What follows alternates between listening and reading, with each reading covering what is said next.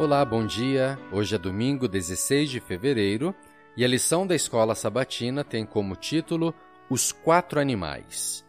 Ouça Daniel 7. No primeiro ano de Belsazar, rei da Babilônia, teve Daniel um sonho e visões ante seus olhos, quando estava no seu leito. Escreveu logo o sonho e relatou a suma de todas as coisas. Falou Daniel e disse: eu estava olhando durante a minha visão da noite, e eis que os quatro ventos do céu agitavam o mar grande. Quatro animais grandes, diferentes uns dos outros, subiam do mar. O primeiro era como leão e tinha asas de águia. Enquanto eu olhava, foram-lhe arrancadas as asas. Foi levantado da terra e posto em dois pés, como homem e lhe foi dada mente de homem. Continuei olhando, e eis aqui o segundo animal, semelhante a um urso, o qual se levantou sobre um dos seus lados. Na boca, entre os dentes, trazia três costelas, e lhe diziam: Levanta-te, devora muita carne. Depois disto, continuei olhando, e eis aqui outro, semelhante a um leopardo, e tinha nas costas quatro asas de ave. Tinha também este animal quatro cabeças, e foi-lhe dado domínio. Depois disto, eu continuava olhando nas visões da noite, e eis aqui o quarto animal, terrível, espantoso e sobremodo forte, o qual tinha grandes dentes de ferro. Ele devorava e fazia em pedaços, e pisava aos pés o que sobejava. Era diferente de todos os animais que apareceram antes dele e tinha dez chifres. Estando eu a observar os chifres, eis que entre eles subiu outro pequeno, diante do qual três dos primeiros chifres foram arrancados. E eis que neste chifre havia olhos, como os de homem, e uma boca que falava com insolência. Continuei olhando, até que foram postos uns tronos, e o ancião de dias se assentou. Sua veste era branca como a neve, e os cabelos da cabeça como a pura lã. O seu trono eram chamas de fogo, e suas rodas eram fogo ardente. Um rio de fogo manava e saía de diante dele. Milhares de milhares o serviam, e miríades de miríades estavam diante dele.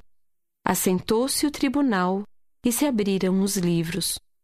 Então estive olhando, por causa da voz das insolentes palavras que o chifre proferia. Estive olhando e vi que o animal foi morto, e o seu corpo desfeito e entregue para ser queimado.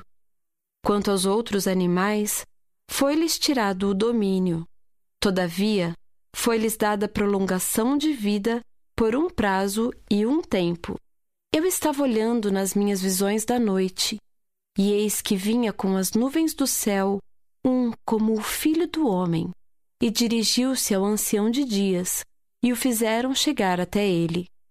Foi-lhe dado domínio e glória e o reino, para que os povos, nações e homens de todas as línguas o servissem.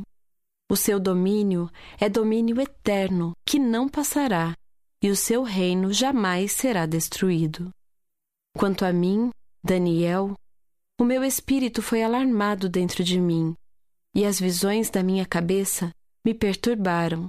Cheguei-me a um dos que estavam perto e lhe pedi a verdade acerca de tudo isto. Assim, ele me disse e me fez saber a interpretação das coisas. Estes grandes animais, que são quatro, são quatro reis que se levantarão da terra, mas os santos do Altíssimo receberão o reino e o possuirão para todo sempre de eternidade em eternidade. Então, tive desejo de conhecer a verdade a respeito do quarto animal, que era diferente de todos os outros, muito terrível, cujos dentes eram de ferro, cujas unhas eram de bronze que devorava, fazia em pedaços e pisava aos pés o que sobejava. E também a respeito dos dez chifres que tinha na cabeça e do outro que subiu, diante do qual caíram três, daquele chifre que tinha olhos e uma boca, que falava com insolência e parecia mais robusto do que os seus companheiros. Eu olhava, e eis que este chifre fazia guerra contra os santos e prevalecia contra eles, até que veio o ancião de dias e fez justiça aos santos do Altíssimo, e veio o tempo em que os santos possuíram o reino. Então ele disse: O quarto animal será um quarto reino na terra, o qual será diferente de todos os reinos, e devorará toda a terra, e a pisará aos pés e a fará em pedaços. Os dez chifres correspondem a dez reis que se levantarão daquele mesmo reino, e depois deles se levantará outro, o qual será diferente dos primeiros, e abaterá a três reis. Proferirá palavras contra o Altíssimo, magoará os santos do Altíssimo, e cuidará em mudar os tempos e a lei. E os santos lhe serão entregues nas mãos por um tempo, dois tempos e metade de um tempo.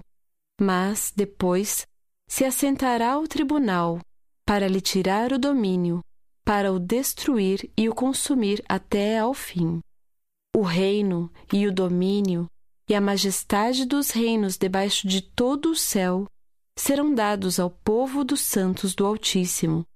O seu reino será reino eterno, e todos os domínios o servirão e lhe obedecerão.